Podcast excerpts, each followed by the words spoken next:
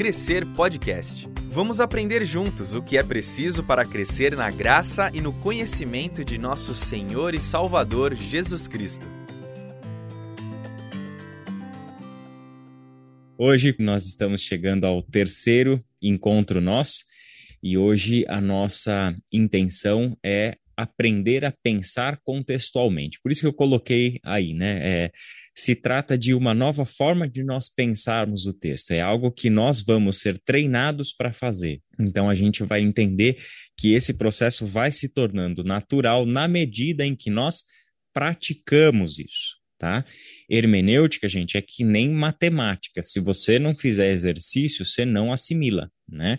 O caminho é o exercício, é a prática. Então, façam isso. Pegue o livro bíblico, por exemplo, a gente vai estudando, uh, usando o livro de Ruth para fazer isso ao longo do nosso curso. Então, leve isso a sério, né? Pegue este livro e vá aplicando isso ao longo da semana aí, tá bom? Então, aqui a gente vai usar a Ruth, mas aí durante a semana você pode começar a aplicar esses princípios para aquilo que tem sido o texto que você tem usado para fazer tua devocional, um livro bíblico que você esteja lendo, ou até mesmo os próprios devocionais aqui da Iba Viva que a gente manda para vocês, né? Antes de você ouvir o áudio, vai lá, leia o texto, tente aplicar esses princípios lá também no texto da devocional, tá? A gente segue então com essa dupla perspectiva. Quando a gente fala de contexto, duas palavras têm que vir à nossa mente que é o histórico e o literário, tá? Então, a gente vai ver que todo o texto bíblico está inserido nestes dois contextos. E estes dois contextos são os dois lugares para os quais a gente precisa olhar quando a gente vai interpretar a escritura, tá bom? Tudo isso que eu vou falar hoje aqui, o que, que eu estou pressupondo? Você e a tua Bíblia, papel e caneta, mais nada não para falar de contexto histórico, para falar de contexto literário, por enquanto nós não estamos pensando em recorrer a outros livros, comentários, manuais, dicionários, etc. Vai chegar a hora de a gente fazer isso e a gente vai conversar sobre essas ferramentas, tá? Mas hoje a gente vai falar sobre contexto histórico e contexto literário muito mais da perspectiva de quem vai observar o texto do que quem vai partir para a interpretação de fato, para a pesquisa de fato, tá? Então aqui é pensar que o primeiro passo nosso é treinar os nossos olhos para perceber nos textos bíblicos estes dois contextos, histórico e literário, tá bom? Então, o programa do nosso encontro de hoje passa por principalmente dois pontos. Primeiro, a gente vai trabalhar com um pressuposto, e este pressuposto é fundamental, que é a revelação de Deus. E o segundo momento do nosso encontro, que vai tomar maior parte dele, é olharmos para o, em que consiste estes dois contextos, histórico e literário, ok? Começando então com este primeiro pressuposto que eu coloquei, que é a revelação de Deus, o Deus que se revela. Para nós, isso é um ponto fundamental como leitores da Bíblia. Partirmos deste pressuposto, e é um pressuposto de fé, uma convicção de que, ao lermos a palavra de Deus, nós estamos conhecendo este Deus, que a Bíblia, a Escritura, é um meio de conhecimento de Deus, tá?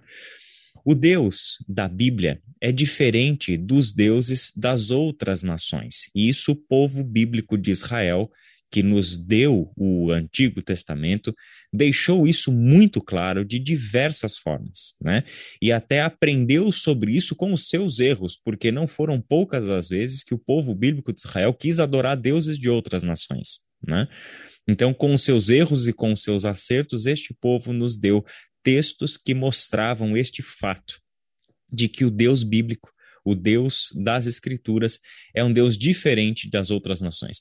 Existem muitas coisas que a gente poderia alistar aqui sobre essas diferenças, né, que o texto bíblico mostra para nós. No entanto, o que me chama mais atenção para o nosso objetivo é este fato de que o Deus da Bíblia é um Deus que não pode ser encontrado na natureza. Todos os outros povos bíblicos têm os seus deuses relacionados aos fenômenos da natureza ou aos próprios elementos da natureza.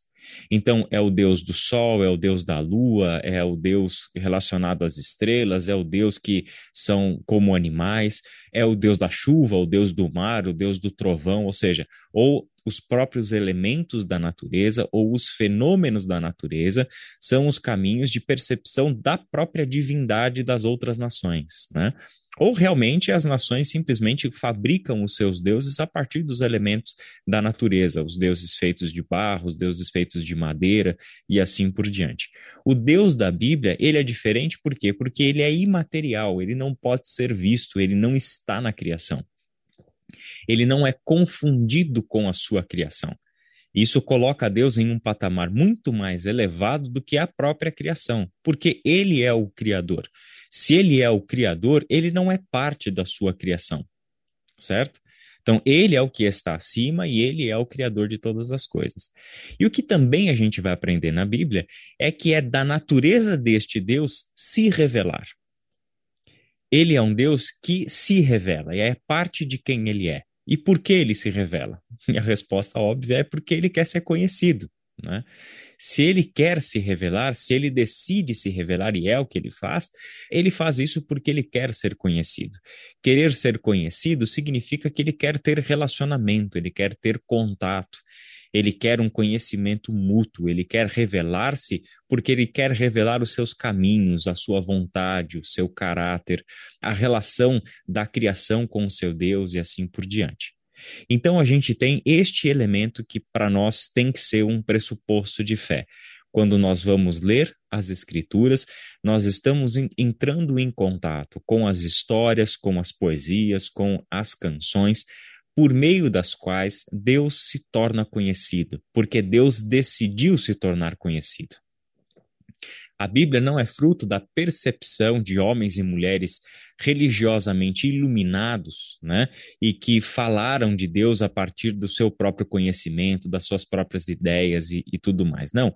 A Bíblia é fruto da revelação de Deus, que sim, se revela por intermédio da linguagem humana, se revela por meio da língua de um povo, pelo mundo do conhecimento de um povo. Então, tudo isso está implicado quando a gente fala sobre essa revelação. Este Deus se revela, e se revelar é algo importante por quê?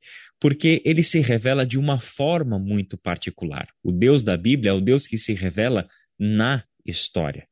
Ele não é um Deus que leva as pessoas para fora da história, para que de fora deste mundo da experiência humana, para que este de fora deste mundo concreto e etc, ali ele se revele para as pessoas. É um Deus que desde o início está se envolvendo com a história humana.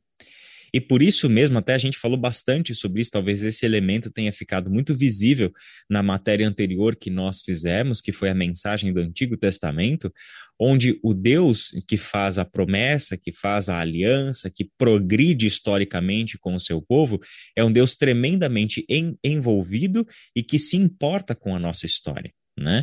Então, a Bíblia reserva para nós alguns lugares em que Deus pode ser conhecido. Né?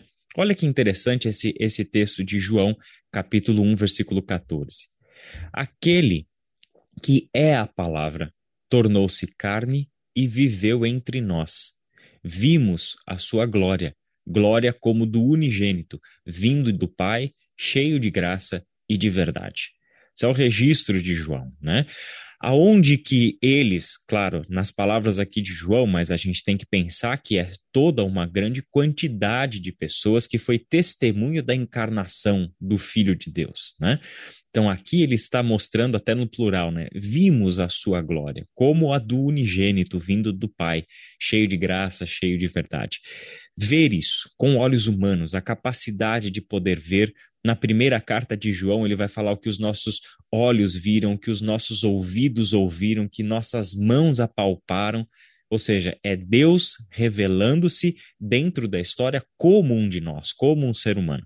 Esse, claro, é o ápice da revelação de Deus, que veio entre nós como carne. Mas para o povo das Escrituras, não foi esta a única forma de Deus se tornar conhecido. Para as Escrituras, por exemplo, Deus se torna conhecido por intermédio da criação. As coisas criadas apontam para Deus, dão testemunho do conhecimento de Deus. Então, quando a gente lê os salmos, a gente tem diversos desses salmos que falam disso. Talvez o mais conhecido seja o Salmo 19 mesmo, né? Os céus proclamam a glória de Deus, o firmamento anuncia a obra das suas mãos. É a observação das coisas criadas é um caminho para conhecermos esse Deus. Se os céus proclamam a glória de Deus, é observar estes céus, observar as coisas criadas, é uma maneira de nós percebermos a presença desse Deus nas coisas criadas, o seu poder, a sua glória, a sua soberania e etc tanto dos grandes e poderosos eventos da natureza, como as coisas mais simples e frágeis da sua criação revelam a pessoa deste Deus. Né? Da mesma forma, este povo entendeu que Deus se revelou a ele por intermédio das Escrituras, por intermédio da lei, né, dos profetas e etc. Deus estava revelando a sua vontade para este povo. Né? Então, olha que interessante quando a gente olha para o texto de Hebreus, e ali a gente vai encontrar que a narrativa bíblica nada mais é do que uma grande quantidade de registros deste Deus que se revelou na história para o seu povo. Olha só, há muito tempo Deus falou muitas vezes e de várias maneiras aos nossos antepassados por meio dos profetas. Para por aí. Como é que este povo teria conhecimento de um Deus que falou várias vezes, de várias maneiras, aos antepassados por meio dos profetas? Né? Porque este é um povo que tem contato com as Escrituras. Este é um povo que conhece os profetas, né? E falando de profetas, gente, lembra que lá no Antigo Testamento, da perspectiva dos judeus, como os judeus organizavam lá o Antigo Testamento e organizam o Antigo Testamento, quando eles falam de profetas, os textos de 1 e 2 Samuel, 1 e 2 Reis são textos de profetas. Tá? Por quê? Porque você tem atividade profética ali. Então, quando ele fala de profetas, ele não está falando de profetas maiores e menores. Essa é a nossa divisão da Bíblia, né? Então, ele está falando de uma quantidade muito maior de textos do que simplesmente o que a gente considera como textos proféticos, tá? Então, Deus falou por intermédio daqueles que trouxeram para o povo a sua palavra. Né? Então, as narrativas do Antigo Testamento nada mais é do que este povo a perceber essa multiforme maneira de Deus falar com eles, né? por intermédio das histórias, das poesias, das canções, das metáforas, das analogias, das profecias e assim por diante. Aí Hebreus continua: Mas, nesses últimos dias, falou-nos por meio do Filho a quem constituiu o herdeiro de todas as coisas e por meio de quem fez o universo. Quem é Jesus? Conforme o texto de João que a gente leu, Jesus é a palavra que se fez carne, né? O verbo que se fez carne. Não é isso que a gente leu lá no Evangelho de João? Interessante porque palavra no Antigo Testamento é a palavra que Deus dava ao profeta, por meio de quem ele revelava a sua vontade. Olha que interessante. Então, lá no Antigo Testamento, o que, que a gente vê? Um dito profético muito comum, né? E veio a palavra do Senhor ao profeta tal. Ou o profeta começar o seu anúncio com a seguinte frase: Assim diz o Senhor. E aí, dois pontos, e aí ele começa a dizer qual é a mensagem vinda da parte do Senhor. É? Então, isso era muito comum. E agora, esta palavra que lá no passado foi entregue ao povo por intermédio dos profetas, agora ela veio entre nós de uma forma especial, não por meio de um profeta, mas a própria palavra se fez carne e veio habitar entre nós. Por isso, nos últimos dias, ele nos falou por meio do Filho, a quem constituiu o herdeiro de todas as coisas e por meio de quem fez o universo. Ok? Então, esse para nós é um pressuposto importante para irmos para a leitura das Escrituras. Como a gente falou na semana passada, ir para a Bíblia é ir para o encontro. Né? Ir para o encontro, o encontro com Deus. Lembra disso? Né? Toda vez que nós formos ler a Bíblia, prepare-se para ir para um encontro, né? com o seu coração aquecido, com a sua mente aguçada, os seus olhos treinados, para aproveitar ao máximo o que esse encontro tem para oferecer, certo? Agora, uma outra coisa que a gente precisa levar em consideração é que a pessoa com quem a gente quer se encontrar quer ser conhecida quer ser conhecida, quer se revelar. É uma pessoa que está o tempo todo interessada em criar formas, maneiras, e fez isso pelas Escrituras para que nós o conheçamos de fato. Certo? Então, ele nos deu a palavra para que nós o conheçamos, porque é da sua natureza se revelar. Ok? Então, vamos pegar tudo isso agora e fazer uma síntese para a gente progredir, certo? Ir para a Bíblia é ir para um encontro, nós nos encontramos com o Deus que quer se revelar por meio das Escrituras? E por que que nós podemos crer que este encontro vai acontecer e ele é efetivo? Porque o Deus das Escrituras se revelou na história. Ele veio viver entre nós, se envolveu com a história humana de diversas formas, certo? O fato dele ter se revelado na história já é importante para nós e já abre os nossos olhos para perceber a importância dos contextos. Porque em qual história ele se revelou que gerou a escritura? Não foi a minha e a sua aqui e agora no século 21. Foi a história lá do Abraão, do Isaac, do Jacó, do José, Moisés, Davi, Ruth, Ana, né? E assim vai por toda a escritura. Então, nessa história, naquele tempo histórico, é que Deus se revelou. Deus se deu a conhecer ali. O filho dele veio dois mil anos atrás. Entende? Então, isso significa que aquela palavra se fez carne não hoje, mas ela se fez carne dois mil anos atrás, naquele tempo histórico, naquela, portanto, cultura, naquela visão de mundo, naquela sociedade, naquelas estruturas uh, de poder político-econômica, naquele universo religioso e assim por diante, naquela língua, certo? É ali que Deus estava se revelando, ok? Isso tem que ficar claro para nós. Então vamos lá, eu vou fazer uma citação de um texto que mostra a importância dos contextos. A citação diz o seguinte: As passagens bíblicas não expressam somente o fluxo de pensamento do escritor, mas também refletem o seu modo de vida, que de muitas formas é radicalmente diferente daquele do leitor dos dias atuais a literatura e os acontecimentos registrados na Bíblia tiveram origem há milhares de anos.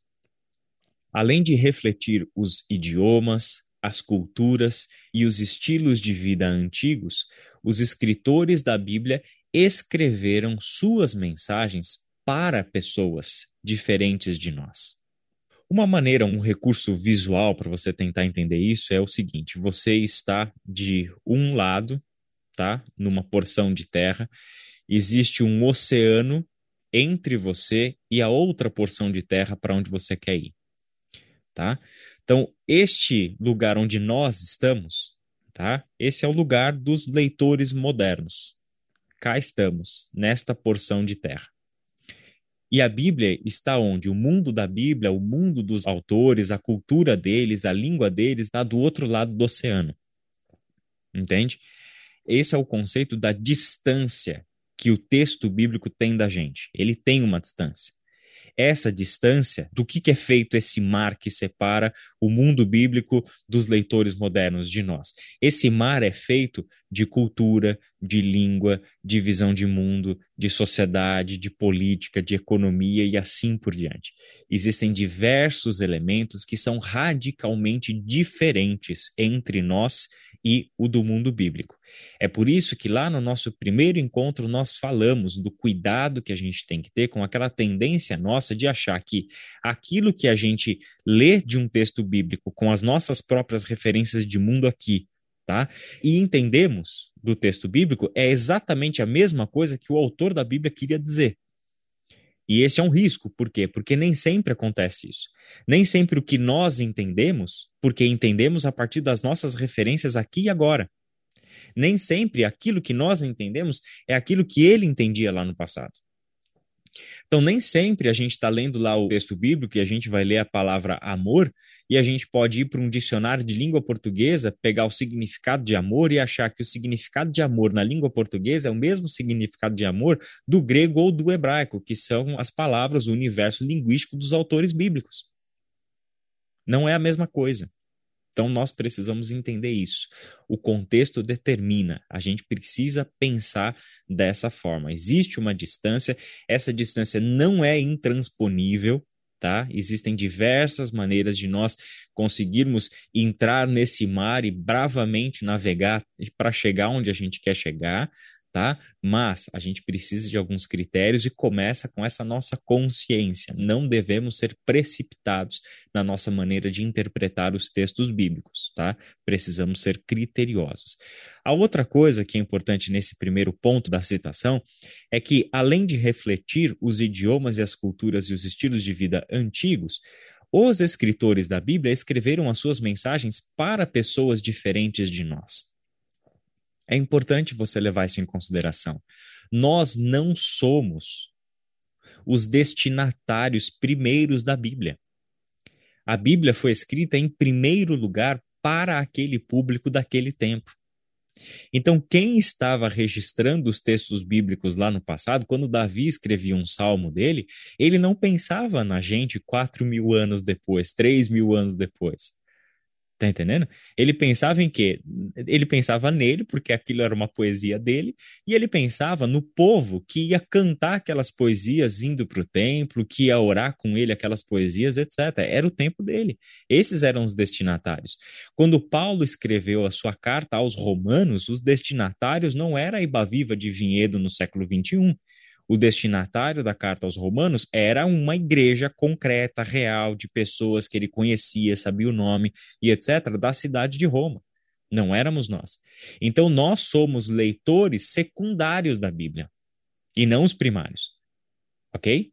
Então, isto é importante. Por quê? Porque ele não escreveu pensando na gente. Então, ele não vai dar resposta para tudo que é problema nosso. Por isso que na Bíblia você não vai encontrar nada sobre é, é, é questões éticas sobre pesquisa com célula-tronco.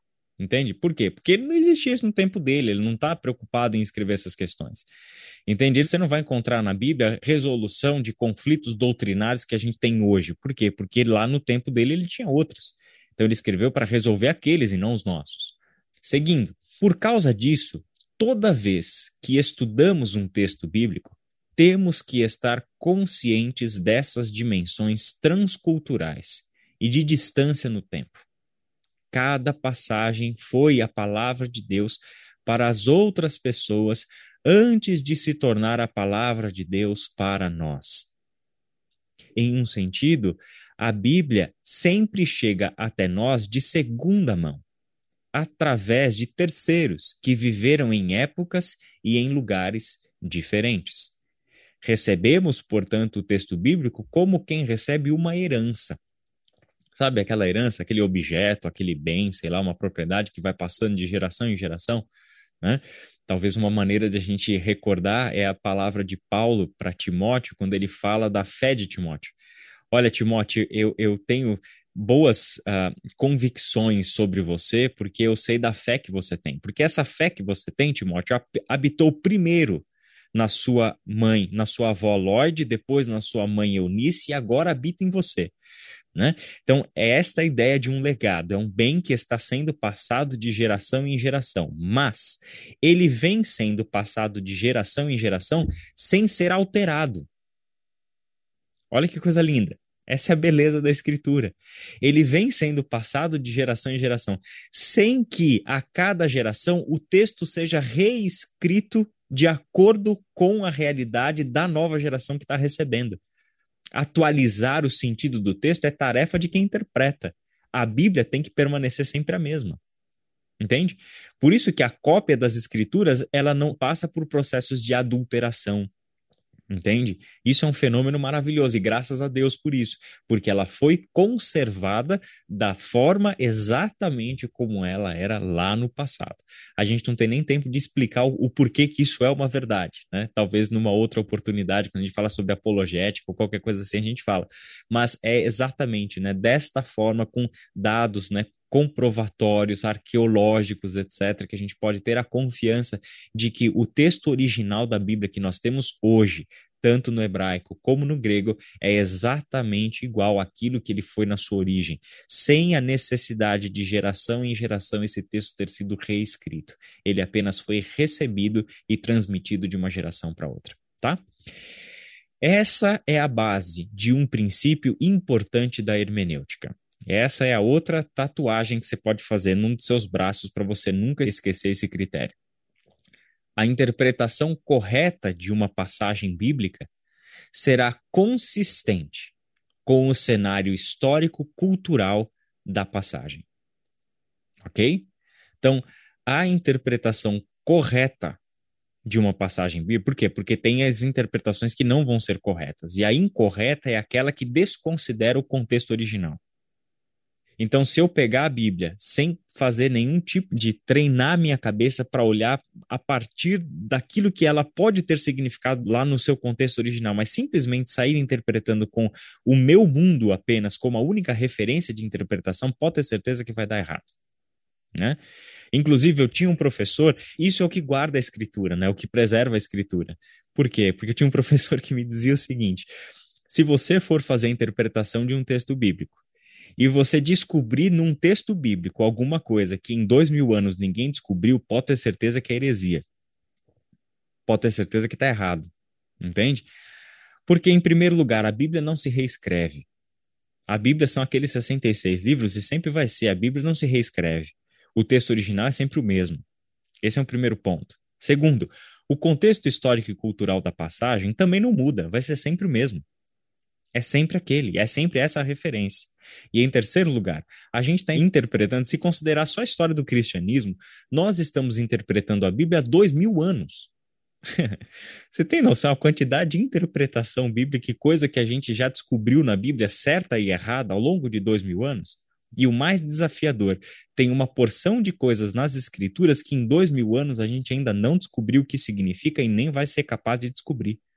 Por quê? Porque o contexto histórico-cultural está distante e pequenos aspectos do texto simplesmente se perderam. A gente já não tem mais como ter 100% de certeza sobre determinadas coisas.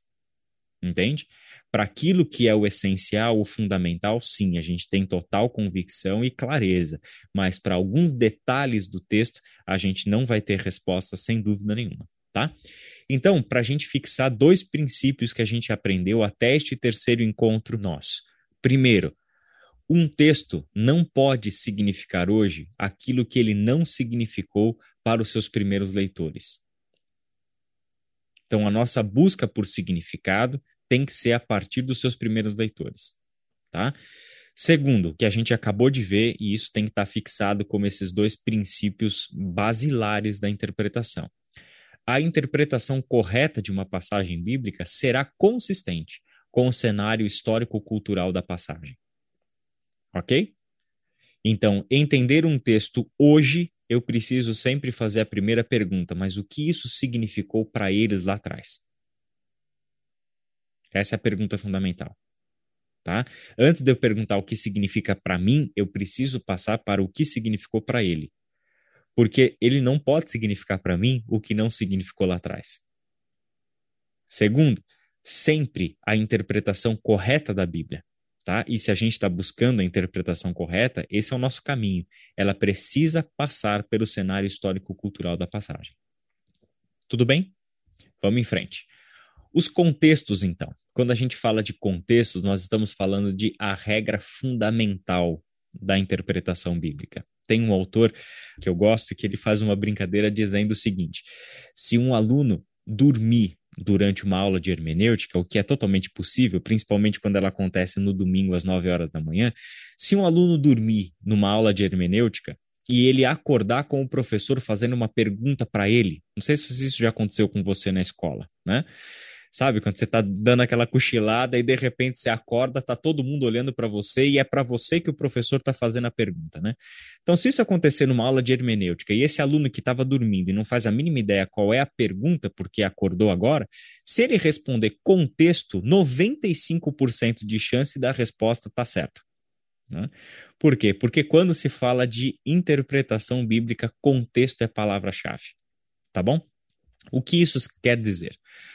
O texto não possui significado fora de um contexto. Sem contexto, uma palavra ou uma frase possui vários significados possíveis. Isso vale para a interpretação da Bíblia, como vale para nós hoje. Entende?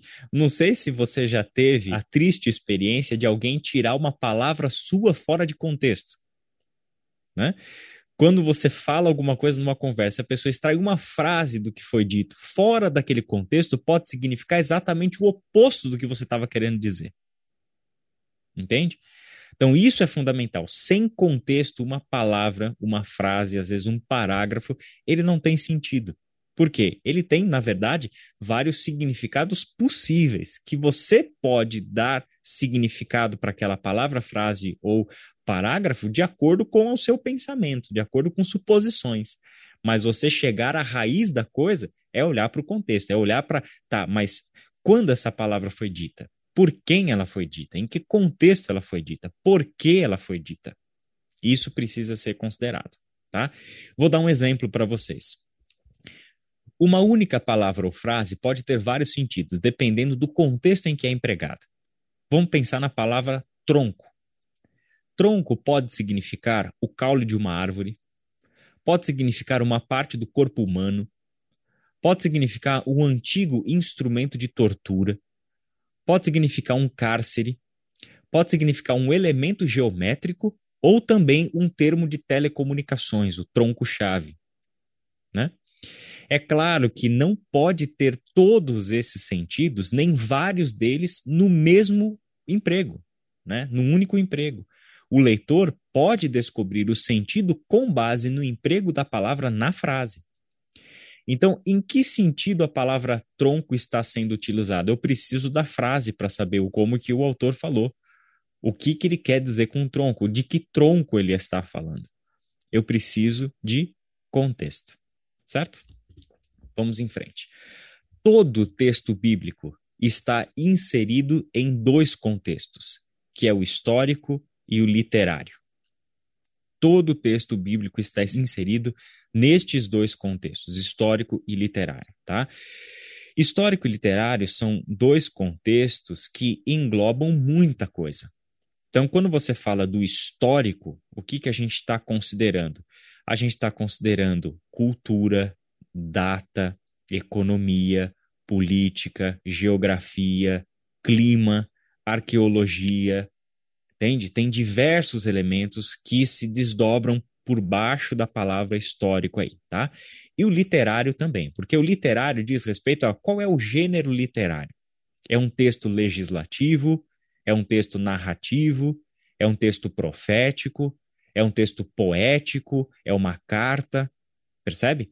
Cada uma dessas coisas que eu disse é um gênero literário diferente e tem características próprias. Então, eu não vou conseguir interpretar uma narrativa histórica com os mesmos critérios que eu interpreto uma poesia ou uma carta.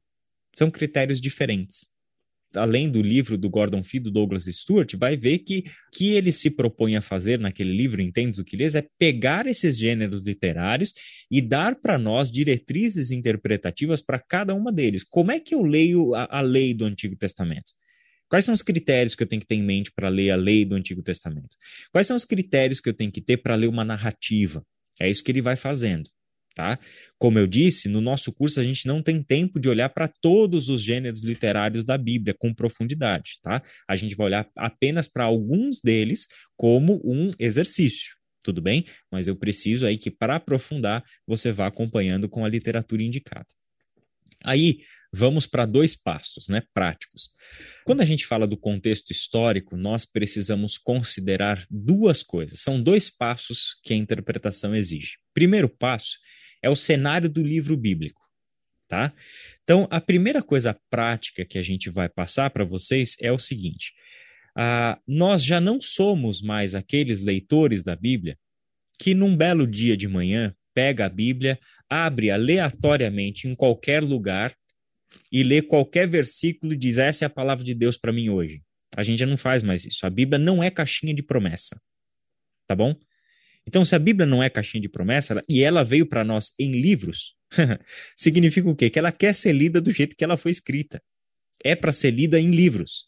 Então a gente tem que pensar nisso, tá?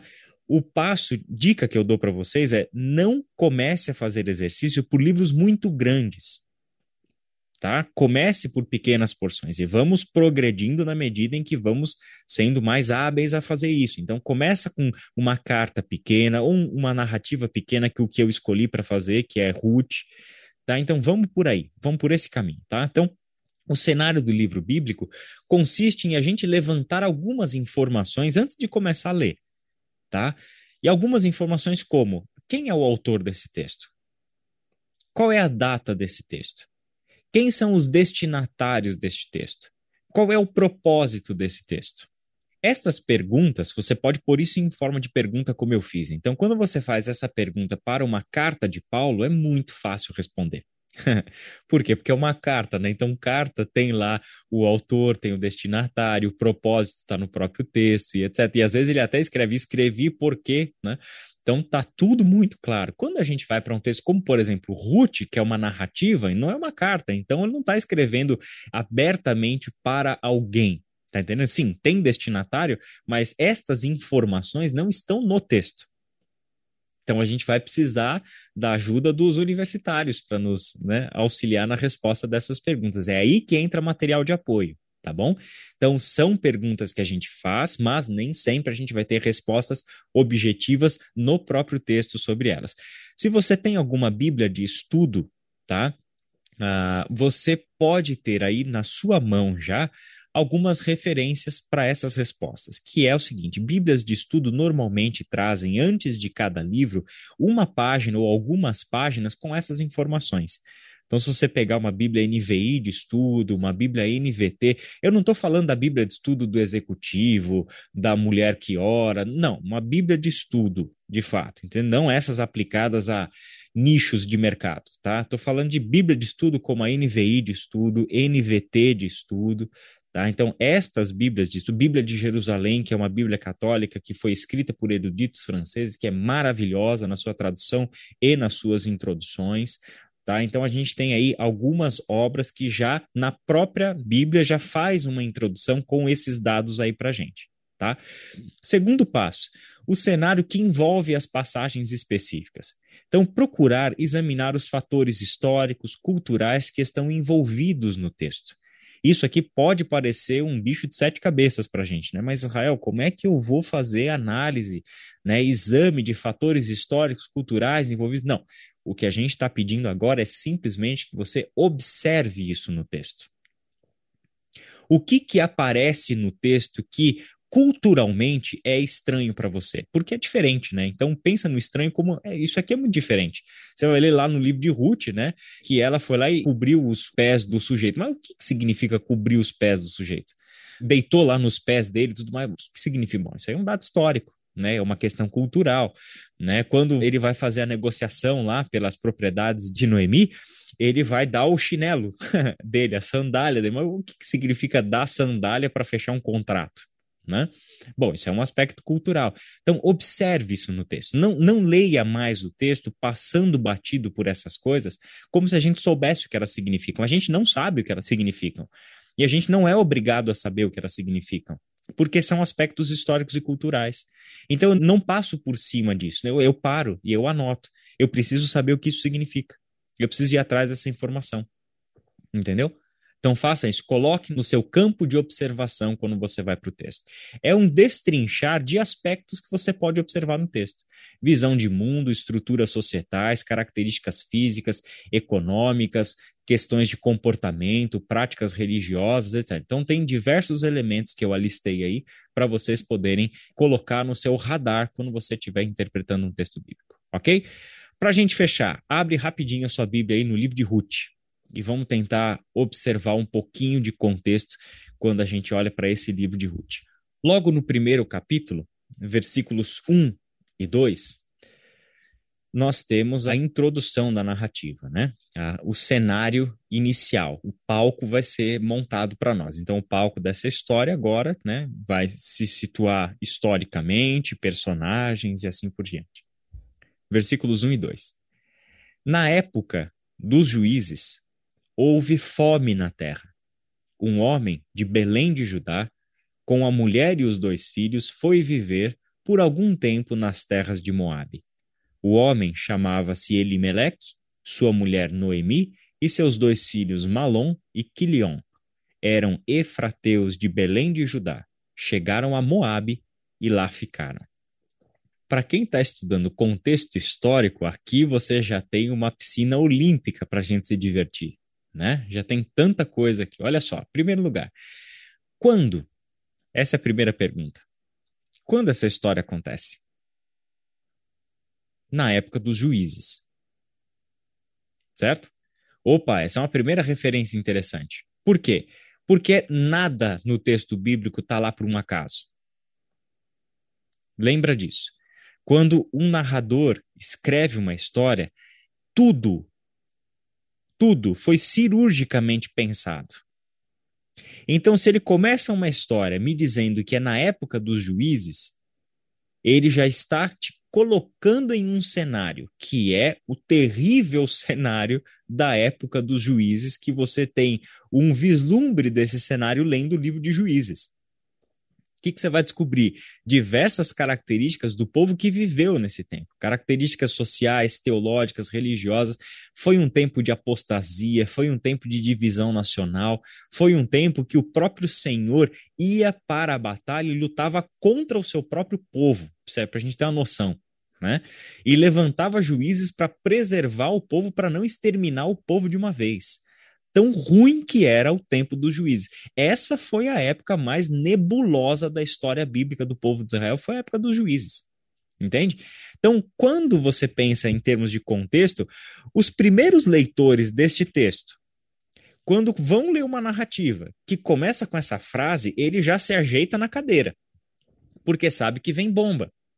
É alguma coisa que aconteceu no período pior da nossa história, que foi a época dos juízes, certo? E aí ele começa a falar dos seus personagens propriamente dito, dando para nós algumas referências geográficas de cidade. Então, homem de Belém de Judá, né, com sua mulher e os dois filhos, foi viver por um tempo nas terras de Moabe. Aí a gente tem que fazer quais perguntas? Mas o que significa Belém? Onde fica Belém de Judá? Um atlas bíblico ou o final de uma Bíblia de estudo que tem ali mapas, né? Você já vai situar lá, Belém de Judá fica aqui. E aonde fica Moabe? Né? Aonde mais a palavra Moab aparece na Bíblia? Você vai descobrir que lá em Gênesis se fala sobre a origem dos Moabitas. E aí você vai descobrir algumas coisas terríveis sobre Moab. Você vai saber que Moab não é a mesma coisa que o Guilherme Caim vivia em Vinhedo e foi morar em Valinhos por mais oportunidades. Moab e Belém são contrastes muito grandes. E é a pesquisa histórica que vai ajudar a gente a fazer isso. Se eu fazer uma busca na Bíblia sobre Moab, então uma concordância bíblica ou aqueles aplicativos de Bíblia que você digita uma palavra e ele faz a busca da ocorrência da palavra na Bíblia, coloca Moab lá para você ver o que você vai encontrar sobre Moab. Você vai descobrir que Moab é um povo que foi formado, e isso era importante para os judeus daquela época, né? Um povo que foi formado a partir do seguinte cenário: duas filhas embebedam o seu pai, as duas têm relações sexuais com o pai engravidam do pai para terem descendência. E Moab é uma das cidades que é fundada pelo descendente de uma dessas filhas. Você vai descobrir que Moab é teologicamente, religiosamente, politicamente, arqui-inimigo do povo de Israel nesse contexto. Os moabitas praticam, por exemplo, sacrifícios humanos, que era uma das maiores abominações para a religião bíblica de Israel. E quem é o povo de Belém de Judá? Belém é a cidade do rei. Entende? Belém de Judá, Judá é onde está Jerusalém. Belém é a cidade onde o rei, do rei, entende? Então, é, é, Belém, inclusive, é a cidade que significa casa do pão. Esse é o nome Belém em hebraico. Né? Olha o contraste que a narrativa faz. Na casa do pão tem fome, então não tem pão na casa do pão. Então você tem um trocadilho aqui. Entende? Então é numa época de escassez, numa época de fome, que a coisa estava tão ruim na própria nação que eles vão buscar desenvolver a vida, sobreviver em um povo como Moab. E chega lá em Moab, a coisa fica pior ainda, porque eles fazem algo que esse povo não deveria fazer, que era se casar com mulheres estrangeiras, principalmente moabitas. Então é uma família que está tudo errado desde o começo. Aí, quando você vai, por exemplo, a NVI traz uma nota de rodapé. Sobre os nomes Quilion e Malon. Você vai descobrir que Malon e Quilion significa fraco e doente. Já pensou em batizar seus filhos com esses nomes? Né? O fraco e o doente. Ou seja, um reflexo da precariedade, um reflexo da situação de escassez e etc. Entende? E eles se casaram com essas mulheres de Moab, chegaram lá e ficaram lá. Ora, é um texto que logo em dois versículos já deu para nós tantas informações sobre o mundo em que ele está se passando. Tem um monte de coisa que vai ser importante para entender o resto do texto que está contido aqui. Então, por exemplo, o casamento com a mulher estrangeira era algo que era proibido, era mal visto pelos judeus, certo? Pelo povo de Israel. Só que o que, que curiosamente vai acontecer? Toda a história gira em torno da estrangeira. E é esta estrangeira que vai ser protegida, é essa estrangeira que vai declarar fidelidade ao Deus de Israel, é essa estrangeira que vai ser a protagonista de toda essa história até chegar onde ela vai chegar, que é lá, olha só, o capítulo 4, versículo 17. Tá? As mulheres da vizinhança celebraram o seu nome e disseram: Noemi tem um filho. E lhe deram o nome de Obed. Esse foi o pai de Jessé, pai de Davi. Opa, tem uma informação interessante sobre o contexto histórico aqui também, não tem? Porque é o seguinte: a história não se passa no tempo dos juízes? Sim, a gente já entendeu isso. Só que quando a gente chega no final do capítulo 4 de Ruth, ele já menciona Davi. E Davi viveu muitos anos, séculos depois do tempo dos juízes.